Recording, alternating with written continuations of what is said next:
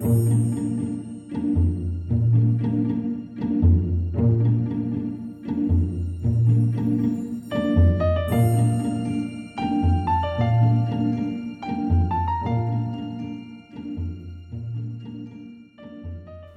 guys, good evening everyone. Tonight we're going to share something about health. Since health is very significant in your life, we have to take care of our body. On top of that, breathing would come first.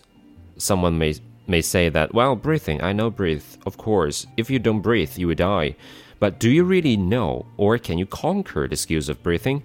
The most important thing for a narrator, recorder is that how to breathe and as my teacher told me, breathing decides how far or how great your voice is. So the first lesson of today uh, would be breathing exercises to keep young. Full breathing is an important tool for encouraging waste elimination, a kind of spring cleaning process that can go on all year round, every day of your life. Few people breathe fully most of us breathe high, that is, we breathe quickly and in a shallow way. Not only does this kind of breathing prevent oxygen intake, it can also encourage the lungs to atrophy and to lose their elasticity, a common reason as people get older. Other people who let the air flow deeper into their lungs are mid breathers, but please make the best use of the habit of taking total breaths so that it can become a normal way of breathing. Practice it by lying down for 5 minutes several times a day, perhaps on awakening or just before going to sleep. And gradually it will become an automatic way of breathing.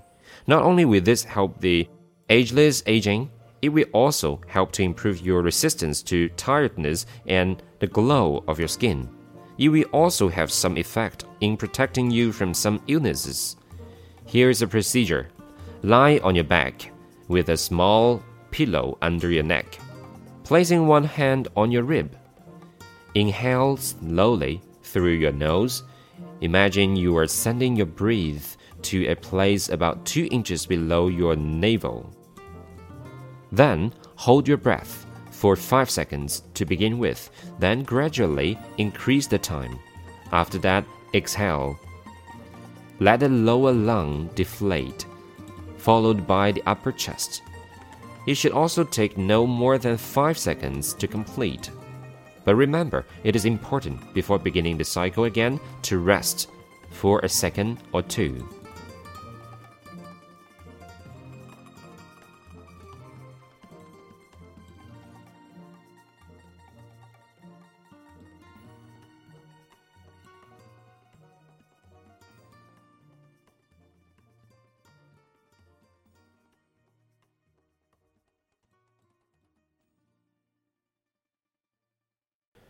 Well, next we come with the new words and expressions.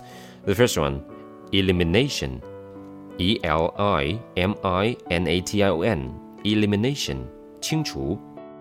Number two, process. P R O C E S S. Process. 过程. Intake. I N T A K E. Intake.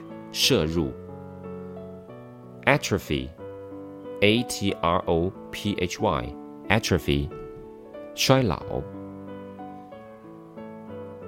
elasticity E L A S T I C I T Y elasticity or elasticity 弹性 automatic A U T O M A T I C automatic 自动的 ageless aging 延年益寿 rib R I B rib 肋骨。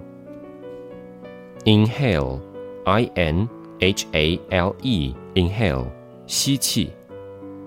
Navel N A V E L navel 肚脐。